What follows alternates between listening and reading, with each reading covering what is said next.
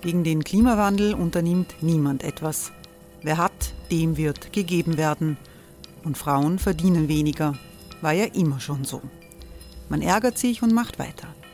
Was aber, wenn nicht? Wir haben eine Idee. Die Falter Arena macht die Bühne frei für Menschen und Projekte, die das Land verändern. Mein Name ist Eva Konzett. Ich leite das Politikressort im Falter. Und am Sonntag, den 26. Mai, veranstalten wir im Wiener Stadtsaal die nächste Falter Arena. Mit dabei unter anderem der ehemalige Politiker und Neosänger Matthias Strolz, Theresa Imre von Markter, Sonja Jöchtel von Love Politics oder Kari Ochsner von Ochsner Wärmepumpen. Machen statt jammern. Wir schauen uns an, wie das funktionieren kann. Kommen auch Sie vorbei. Alle Informationen und Tickets finden Sie unter falter.at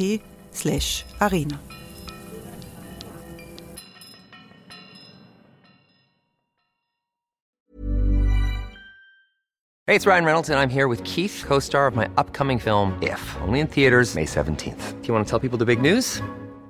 All right, I'll do it. Sign up now and you'll get unlimited for $15 a month in six months of Paramount Plus Essential Plan on us. Mintmobile.com slash switch. Upfront payment of $45 equivalent to $15 per month. Unlimited over 40 gigabytes per month. Face lower speeds. Videos at 480p. Active Mint customers by 531.24 get six months of Paramount Plus Essential Plan. Auto renews after six months. Offer ends May 31st, 2024. Separate Paramount Plus registration required. Terms and conditions apply if rated PG.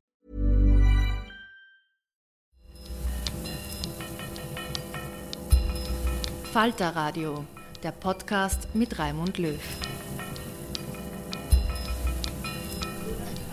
Herzlich willkommen, meine Damen und Herren, beim Falter Radio für Donnerstag, den 9. November 2017, der diesmal zwei Teile haben wird. Die Paradise Papers, sie erschüttern die Hochfinanz. Zehntausende vertrauliche Daten aus Steueroasen belegen, wie leicht die Nationalstaaten es nach wie vor Reichen und Superreichen machen, Steuern aus dem Weg zu gehen. Der Falter hat als Teil des internationalen Journalistenkonsortiums die Österreich Connection der Paradise Papers recherchiert. Falter-Reporter Josef Redl wird uns im zweiten Teil dieses Podcasts gemeinsam mit der ORF-Journalistin Ulla Kramer-Schmidt berichten, wie diese internationale Zusammenarbeit gelaufen ist. Aber zuerst sprechen wir über den Fall des Peter Pilz, der wenige Tage nach dem Erfolg seiner grünen Dissidentenliste zurückgetreten ist, weil er mit Vorwürfen der sexuellen Belästigung konfrontiert ist. Einen Teil der Vorwürfe hat der Falter als erstes bekannt gemacht und Falter Chefredakteur Florian Klenk, der jetzt hier am Tisch sitzt, war sehr stark involviert. Hallo. Hallo. Haben Sie mit dieser Reaktion von Pilz gerechnet bei der ersten Information über die Belästigung? Nein. Äh, wie das abgelaufen ist, werden wir im Laufe dieses Gesprächs im Detail erfahren. Ebenfalls begrüße ich die Journalistin Sibylle Hamann, Hallo. die aus Anlass der MeToo-Lawine den unterschiedlichen kollektiven Erfahrungsschatz bei Männern und Frauen analysiert. Guten Tag. Auch Falter-Herausgeber Armin Thurner ist hier, der in seinem Kommentar vor der Selbstzerstörung des linksgrünen Lagers warnt. Guten Hallo. Tag. Für alle, die es als belebend für den österreichischen Parlamentarismus angesehen haben, dass die Grünen da waren, äh, das sind nicht nur Grünwähler alleine, ist das alles ein GAU, den wir in diesen Tagen erleben. Die Grünen sind nicht mehr im Nationalrat vertreten. Bei der Liste Pilz kann niemand sagen, ob sie überleben wird und wie sie überleben wird. Peter Pilz selbst zieht sich aus dem Parlament zurück. Das ist jetzt ziemlich klar. Eine entscheidende Rolle in dieser Affäre hat von Anfang an Falter-Chefredakteur Florian Klenk gespielt, weil äh, Klenk Pilz mit einer beschämenden Szene in Alpbach vor vier Jahren, 2013, konfrontiert hat beim Europäischen Forum in Alpbach, wo eine Frau sagt, sie ist heftig begrapscht worden von Pilz, der schwer alkoholisiert war. Zwei Zeugen bestätigen die Szene. Pilz sagt, äh, so genau kann er sich nicht erinnern und er sagt das folgendermaßen. Aber persönliche Erinnerungslosigkeit ist keine Entschuldigung. Und Florian Klenk hat mir versichert, dass er das penibel recherchiert hat und dass nicht nur eine betroffene Frau, sondern auch andere, äh, denen er keine sonstigen Interessen unterstellt, das bezeugen. So, vielen Dank, das war's. Das war die erste Stellungnahme des Peter Pilz. Danach äh, hat er viele verschiedene Aspekte angesprochen. Er hat auch vermutet, dass politische Verschwörungen dahinter stehen und natürlich auch hinter den Dingen, die der Falter offengelegt hat. Gibt es irgendeine Wahrscheinlichkeit, Möglichkeit, dass der Falter da instrumentalisiert wurde gegen den Peter Pilz? Ich glaube nicht, ich hoffe nicht. Ich bin mir zu 99 Prozent sicher, dass es nicht so ist. Ähm, die Geschichte ist ein bisschen auskragender zu erzählen. Am Freitagabend hat die Presse und das Profil erste Informationen verbreitet, dass es eine Beschwerde gegen Peter Pilz im Grünen Club gegeben hat, einen Schriftsatz der Gleichbehandlungsanwaltschaft. Das ist eine Behörde, also keine Behörde, sondern das ist eigentlich eine Organisation, die Frauen, die sich oder Personen, die sich äh, sexuell belästigt oder belästigt fühlen, zur Seite steht. Das ist geleakt worden an die Zeitung. Das ist äh, zu dem Zeitpunkt, glaube ich, noch nicht mal geleakt worden, aber die Information daraus und äh, ich habe Peter Pilz angerufen, der in diesen Artikeln seltsamerweise nicht zu Wort gekommen ist, angeblich weil er auf Urlaub war. Also ist er vielleicht in Deckung gegangen oder er hat sich vorbereitet. Und Pilz hat am Abend angekündigt, diese Vorwürfe kennt er und er sieht da überhaupt kein Problem. Er hat Schriftsätze, Mails, Dokumente, äh, Notizen seiner Supervisorin, seiner Anwälte, seiner Parteifreunde. Das kann er alles aufklären. Aber dann ist was dazugekommen. Genau. Und das war der Moment, wo ich mir gedacht habe, Vorsicht, ich würde jetzt, habe auch meinen Kollegen gesagt, Vorsicht in den sozialen Medien, äh, mal kurz den Gang nach unten schalten, hören wir uns das an. Pilz hat eine Pressekonferenz angekündigt für den nächsten Tag um 11 Uhr. Wir wollten das auch nicht veröffentlichen zu, dies, bei diesem Genau, dazu kommt, wir dass wir entschieden, das nicht zu veröffentlichen. Ja, es, gab, es gab auch in unserem, unserer Redaktion schon solche Hinweise, aber das Opfer wollte nicht darüber reden ähm, und es war nicht so, dass wir jemanden gefunden haben oder ein Dokument gefunden haben, die, das das belegt. So, da haben wir gesagt, Audiator et altera Und in der Nacht war Florian Und dann habe ich, einen, hab ich einen einzigen Tweet geschrieben, Zufällig. der hieß Audiator et altera pars. Und auf diesen Tweet hinauf hat sich jemand gemeldet mit vollem Namen, ein Herr Christian Niedermüller, und er hat gesagt, ähm, nachdem Pilz dann schon zitiert wurde mit den Worten, er, er hat nie gekrapscht oder er, er, er, weist das alles zurück. Und er hat gesagt, das stimmt nicht. Er, Christian Niedermüller, ein Banker aus äh, Wien, war Zeuge einer Grabscherei. Und er hat in Twitter einen zweiten Zeugen genannt, namentlich einen Rechtsanwalt namens Oliver Stauber. Und er hat dann äh, mich, wie man so schön sagt, angeteigt, damit ich diesen Tweet auch sehe und sagt, bitte nehmen Sie das ernst. Und das war um wie viel Uhr in der Nacht? Ich weiß nicht, so gegen 22 Uhr, vielleicht ein bisschen später. Und ich habe daraufhin äh, ihn eine, eine, Mail geschrieben oder ein Direct Message gebeten, er möge mich kontaktieren, äh, weil ich das nicht öffentlich verhandeln wollte, weil ich nicht wusste, wem gehört der Account, wer ist das, ist das irgendeine Intrige, die gespielt wird und habe ihn gebeten um nähere Informationen. Und daraufhin sind noch in dieser Nacht von drei Personen Informationen an mich gekommen, also schriftlich, das Statement der Frau. Statement, die bekannt ist der Redaktion. Die, die, die mir Namen, namentlich bekannt ist. Das ist eine Mitarbeiterin der Europäischen Volkspartei, die gibt es wirklich. Die hat eine Telefonnummer, mit der habe ich gesprochen. Ähm, die war auch äh, dort vor Ort. Ähm, dann gab es eben diesen besagten Rechtsanwalt, der, und das ist. Also der war nicht dort vor Ort, sondern die, die ist, das ist die, die belästigt wurde in, in Alpbach. Alpbach. Ja, ja, die in Alpbach. Ja.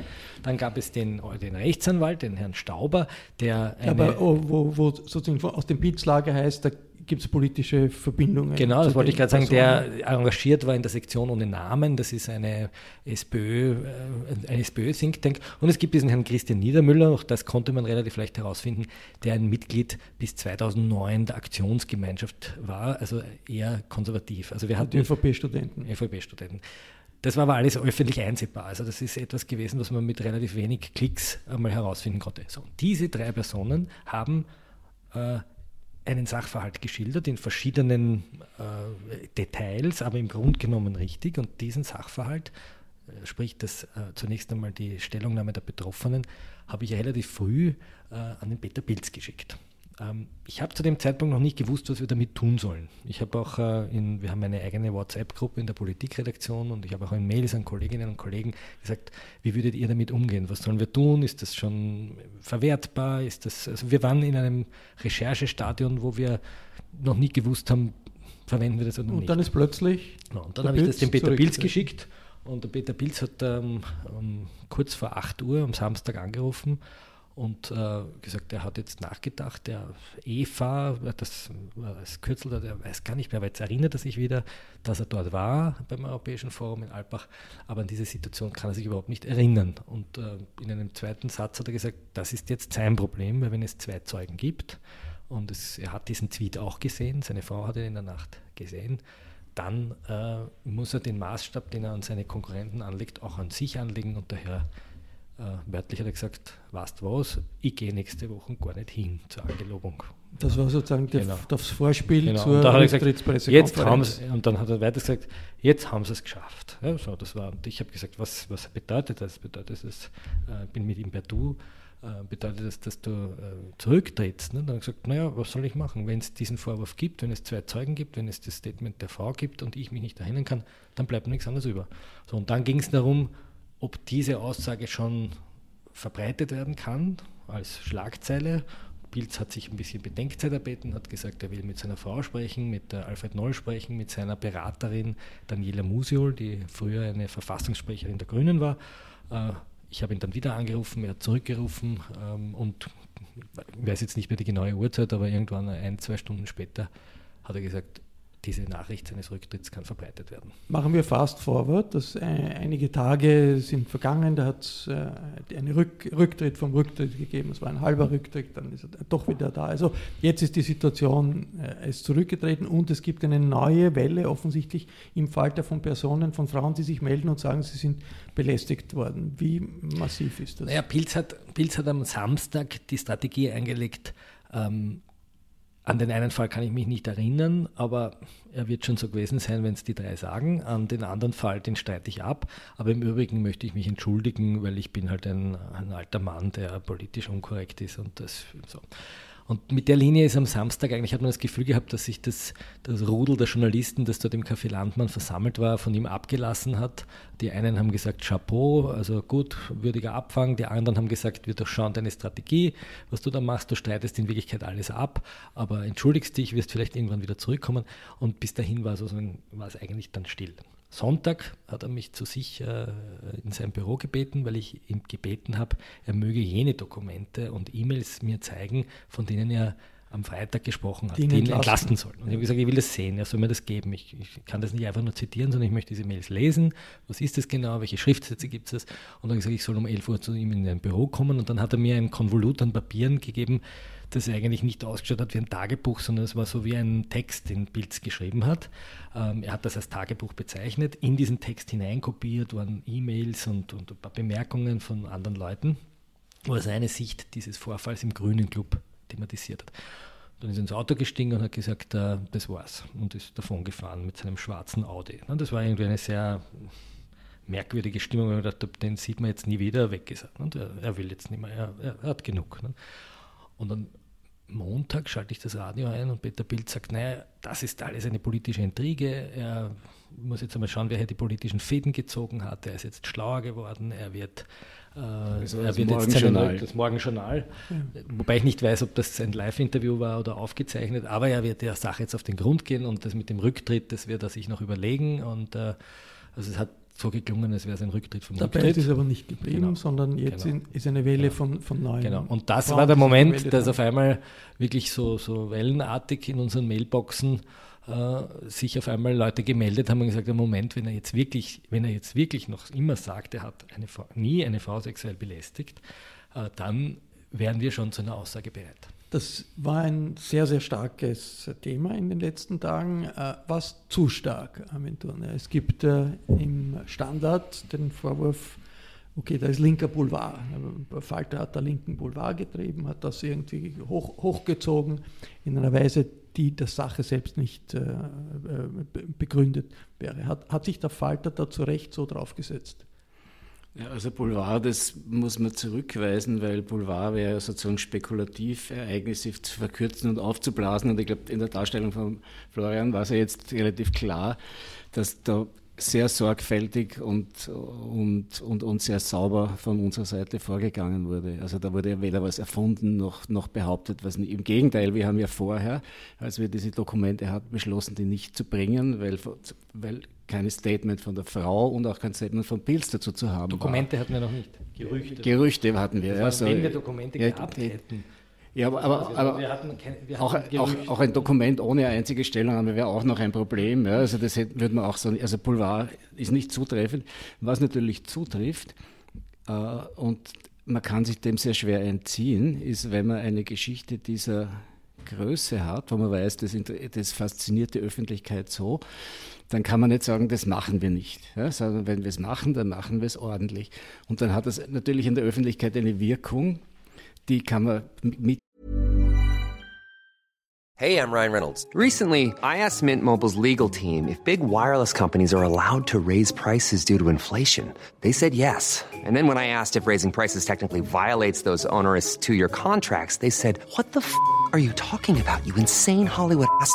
So to recap, we're cutting the price of Mint Unlimited from $30 a month to just $15 a month. Give it a try at mintmobile.com slash switch. $45 up front for three months plus taxes and fees. Promo rate for new customers for limited time. Unlimited more than 40 gigabytes per month. Slows. Full terms at mintmobile.com. Kalkulieren, aber nur zu einem gewissen Teil. Ja?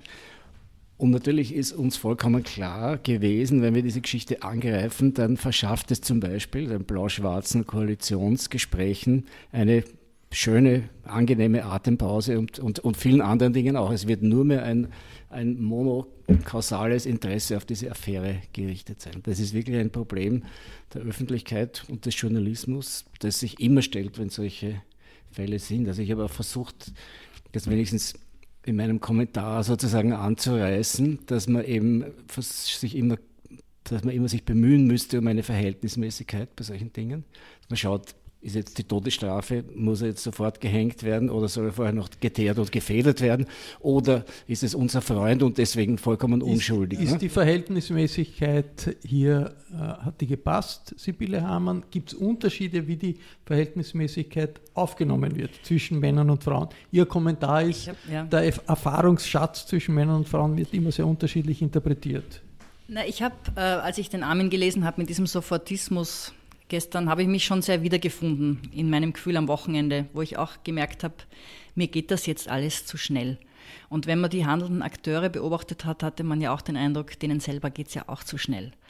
Ähm, Peter Pilz hat überhaupt nicht mehr den Eindruck vermittelt, er wäre noch Herr dessen, was er tut. Und das ist ja in dem ganzen Thema, über das wir hier reden, ja überhaupt ein, ein grundsätzliches Feature, das da drinnen steckt. Ne? Wir, wir werden davon getragen von Dingen, die wir so nicht intendiert haben müssen damit Folgen leben, die manchmal äh, auch außer Kontrolle geraten. Ähm, das Ganze verstärkt noch durch diese Social-Media-Dynamik, die das gekriegt hat, mit einer unglaublichen Beschleunigung noch dazu. Ähm, also wir sind nicht, wir haben das nicht mehr in der Hand, was wir tun. Also das ist lustig, dass ich dieses Wort jetzt verwende mit, also äh, zum Thema Grapschen, aber wir, wir, wir sind wirklich Getriebene. Und zwar jetzt alle miteinander. Und manchmal möchte ich wirklich nur noch sagen, ich lese jetzt ein Buch oder ich gehe singen, weil ich halte es nicht mehr aus. Gut, aber jetzt in dem Fall ist das über, wird das übertrieben ernst genommen? Wird das in den, sind das die richtigen Dimensionen, wie das, äh, wie das behandelt wird? Diese, das, äh, der Rücktritt finde ich in der Verhältnismäßigkeit schon okay. Wenn ich jetzt darüber nachdenke, dass es in Österreich auch unter durchaus mächtigen Menschen in Wirtschaft, Politik und Journalismus, es hat jetzt zwei getroffen, mehr oder weniger zufällig den, Chefredakteur der Wiener Zeitung und, und, den Peter Pilz. Ich nehme an, das sind nicht die ärgsten, ja, die ärgsten sexuellen Übergreifer in Österreich.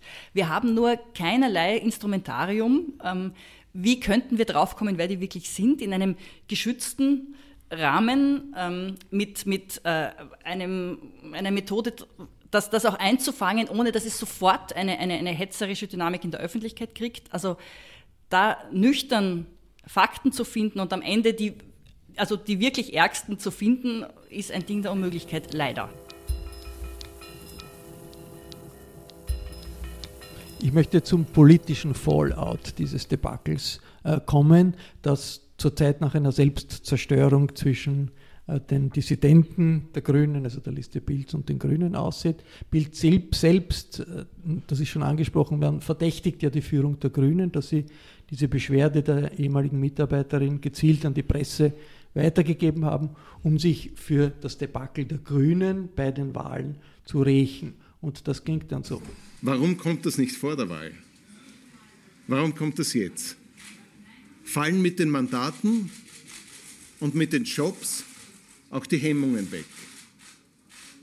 Heißt jetzt Rache für das, was nicht ich, sondern Wählerinnen und Wähler entschieden haben. In der ORF-Sendung im Zentrum sind die Fetzen geflogen, als sich der ehemalige grüne Clubchef Alfred Steinhauser gegen den Vorwurf des Pilz-Neo-Abgeordneten Alfred Noll gewehrt hat, mit Pilz sei unfair umgegangen worden, als er, Steinhauser, Clubobmann der Grünen war. Ich finde es ungeheuerlich, wirklich ungeheuerlich, zu unterstellen, dass man ein ja FEME-Gericht abhalten würde und mir zu unterstellen, dass ich ihm zu einem Geständnis gezwungen ja hätte. Das ist empörend. Nein, das, das ist empörend. Ich weise das zurück. Das, nein, das ist ungeheuerlich. Ich sage das in der Deutlichkeit. Es ist ein Scherbenhaufen, vor dem viele Aktivisten stehen. Dass Fraktionsstreitigkeiten besonders erbarmungslos geführt werden, auch wenn inhaltlich die Streitenden gar nicht so weit voneinander entfernt sind, das ist kein unbekanntes Phänomen in der Linken. Die Satiriker von Monty Python haben seinerzeit in ihrem legendären Leben des Brian daraus eine berühmte Szene gebastelt. Seid ihr von der jüdischen Volksfront? Verzieh dich! Was?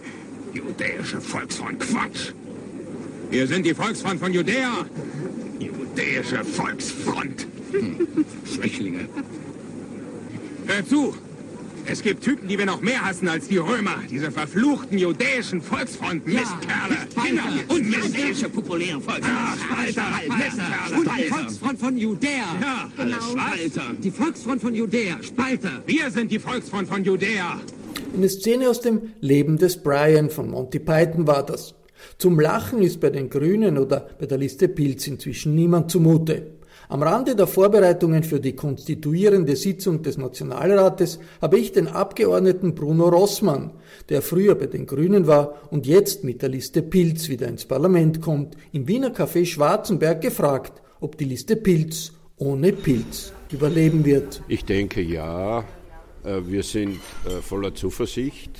Natürlich muss ich sagen, äh, der Verlust von Peter Pilz ist ein schwerer Verlust, nicht nur für die Liste Pilz, sondern überhaupt für die parlamentarische Opposition in der derzeitigen Situation, wo wir eine schwarz-blaue Regierung äh, erwarten.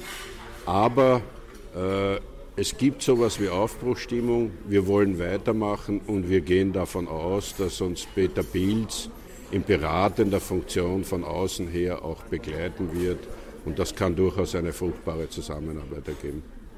Die Liste Pilz kommt aus den Grünen. Die Grünen gibt es auch. Dort ist jetzt Werner Kogler der Chef. Kann es mittelfristig eine Annäherung wieder geben zwischen Pilz ohne Pilz und äh, Grüne unter Werner Kogler? Ich kann mir das äh, mittelfristig durchaus vorstellen. Wir werden uns jetzt einmal äh, sehr, sehr genau anschauen, was mit den Grünen passiert, äh, was wird Werner Kogler tun. Das wird ja sehr spannend werden. Im Moment ist das Spannungsverhältnis zwischen Grünen und der Liste Pilz einfach zu groß, als dass es zu irgendeiner Form der Zusammenarbeit kommen könnte. Aber mittelfristig halte ich das sicherlich für ein überlegenswertes und sinnvolles Projekt. Ist das realistisch, dass Grüne und Pilzleute wieder zusammenkommen? In Ihrem Kommentar gehen Sie eher davon aus, dieser Zerfall ist nicht wirklich leicht aufzuhalten. Nein, das glaube ich wirklich, dass der nicht aufzuhalten ist, weil da sind, glaube ich, die, die Gräben mittlerweile zu tief. Ich habe ja diese, diesen Begriff des Sofratismus, der stammt ja nicht von mir, das muss man der Korrektheit sagen. Ich glaube, das war der Medienwissenschaftler Bernhard Börksen, der den geprägt hat.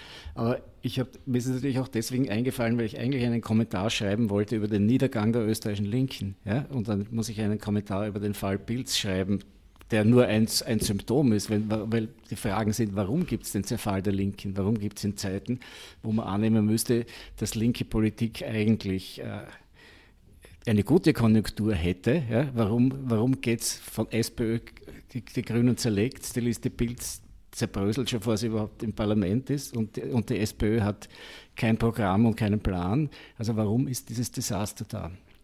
Na, ich, ich, vermute schon, dass es viel mit, mit Erfolg zu tun hat, der viel daran ändern könnte. Also wenn ich, mir fallen jetzt immer ein, die Zerbröselungen auf der rechten Seite, die ganzen Geschichten mit Haider und BZÖ und die Abspaltungen, was weiß ich, da ist ja auch wahnsinnig viel passiert in dem Moment, wo irgendwo ruchbar war, man könnte mit etwas wieder Erfolg haben, waren sie plötzlich alle sich wieder einig. Ne? Mhm. Also ich glaube, das, was jetzt passiert, dieses Drama, ist ja genährt mhm. von dem Schreck und dem Schmerz des Scheiterns. Ne? Ja. Und dann haut man natürlich, dann ist, dann ist schon und, alles wurscht. Und natürlich auch von einer ganz starken Personalisierung, die Politik eben nur so quasi in individuellen Schicksalen denken kann. Und, und dahinter werden aber sehr wohl ideologische Positionen besetzt, nämlich von der Rechten sehr erfolgreich zum Beispiel die Kohl-Machtübernahme in Deutschland seinerzeit war ja jahrelang vorbereitet. Das gibt es Bücher darüber, ganz genau, wie, wie man das macht. Und so, solche Vorbereitungen sehe ich auf der Linken nicht. Und das ist ja auch eine, im Rückblick denkt man sich, wie, wir haben das alle so akzeptieren können. Da ist eine Liste, die hat kein Programm die hat keine Statuten,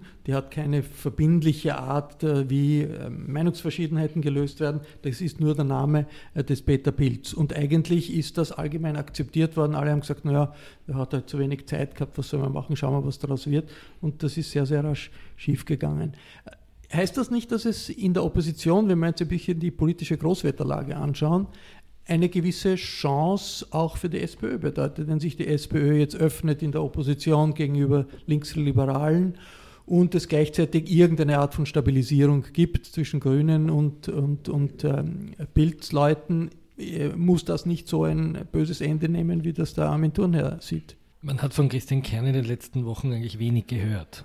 Ähm, das ist vielleicht gut. Ja, vielleicht gut. denkt er wirklich nach. Vielleicht ist er der Einzige in dem Zusammenhang, der jetzt Vielleicht denkt er jetzt nach. Ähm, ich glaube auch, dass es in Österreich ähm, so etwas wie ein, eine linke Allianz bräuchte aus verschiedenen Parteien und Bewegungen.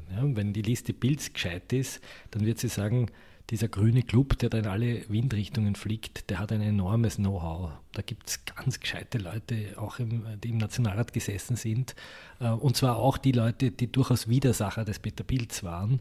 Ähm, an denen müssen wir irgendwie andocken. Das ist das eine. Das zweite ist, die Grünen müssten sagen, wir haben mit der Liste Pilz Leute, die sitzen im Parlament, im Nationalrat. An die sollten wir andocken. Und die SPÖ sollte sich überlegen, ob sie nicht ihre großen, breiten Strukturen in Gewerkschaften und Arbeiterkammer und wo auch immer, wo sie äh, die Masse erreichen kann, nicht auch dafür nutzt, sozusagen diese Bewegungen irgendwie stark zu machen, weil es letztlich auch ihr nützen muss im Sinne einer linken Mehrheit, die sie vielleicht irgendwann doch noch haben will in diesem Land. Aber das ist ja gerade das österreichische Problem, dass solche Dinge dann eben immer nur auf der personellen Ebene passieren, wenn sie überhaupt passieren. Ne? Das hat zwischen Rot und Grün zum Beispiel ungefähr ein Jahrzehnt gebraucht, vor der überhaupt das erste Mal die Köpfe zusammengesteckt haben und überlegt, wie können wir regierungsfähig sein. Zum Vergleich dazu, äh, Schröder und Joschka Fischer haben das in Deutschland circa 25 Jahre vorher vorbereitet. Und die Grünen hatten als Alternative noch den Geißler, falls sie, falls, falls sie Schwarz-Grün und, und die haben das auch ideell untermauert. Die hatten, aber, die hatten ein Programm. Was im Moment so dringend fehlt, ist ja, was wollen wir jetzt hat, überhaupt von linker Seite? Es braucht ja. ein Programm und es ja. braucht irgendeinen Ort, wo jetzt inhaltlich einmal neu definiert wird, wie kann man diese, diese rechte ja. Mehrheit, die ja nicht nur eine Mehrheit ist numerisch, sondern auch programmatisch und inhaltlich, wie kann man da irgendetwas entgegensetzen? Also Programmdiskussion, wie man mit der Hegemonie umgeht und Absolut. was sozusagen die äh, Parteien, die äh, Menschen, die in der Opposition sind, jetzt zusammen, äh, wie, wie sie ihr Und das Gehirn wird nicht nur die Gewerkschaftsbewegung können. sein, ja, da muss Nein. schon noch was dazukommen. Ja, das immer, kann nicht immer, die traditionelle Basis der SPÖ sein. Immer wenn wir ausländische Journalisten fragen, ob wir vor der Urbanisierung stehen, dann sage ich nein, weil die österreichische Zivilgesellschaft ist zu stark, dass das so ohne weiteres möglich ist. Ja. Jetzt müsste doch auch möglich sein, dass man nicht jetzt, dass man sozusagen, wenn man diese Programmatik erneuern will und die Parteien erneuern will, dann müssen sich die auch andere Strukturen geben und müssen auch die, bei der Zivilgesellschaft andocken, nicht die Grünen bei der Liste Pilz und umgekehrt nur, sondern, sondern da gibt's, das Land ist nicht so eindeutig, das hat man ja bei der Van der Bellen-Wahl gesehen. Aber es wird ne? auch passieren. Nur parteipolitisch ist es leider Gottes desolat. Es ja? wird passieren, wenn die neue Regierung angelobt ist und die ersten Einschnitte in Sozialsysteme vorstellen wird, was sie tun wird und wenn die dann, wird, dann wird sich eine Bewegung bilden. In Auseinandersetzungen kann Neues entstehen. Das war der erste Teil des Falterradios für Donnerstag, den 9. November. Aber der Mensch lebt ja nicht nur von Innenpolitik allein. In einem zweiten Teil werden wir uns gleich mit den Paradise Papers auseinandersetzen, die zeigen, von wem aller Steueroasen genützt werden. Falter-Redakteur Josef Redl war Teil des internationalen Journalistenteams. Er wird berichten gemeinsam mit der ORF-Journalistin Ulla Kramer-Schmidt. Ich bedanke mich und wir vollziehen jetzt den Platzwechsel in unserem improvisierten Studio in der Falter-Redaktion in der Wiener Innenstadt.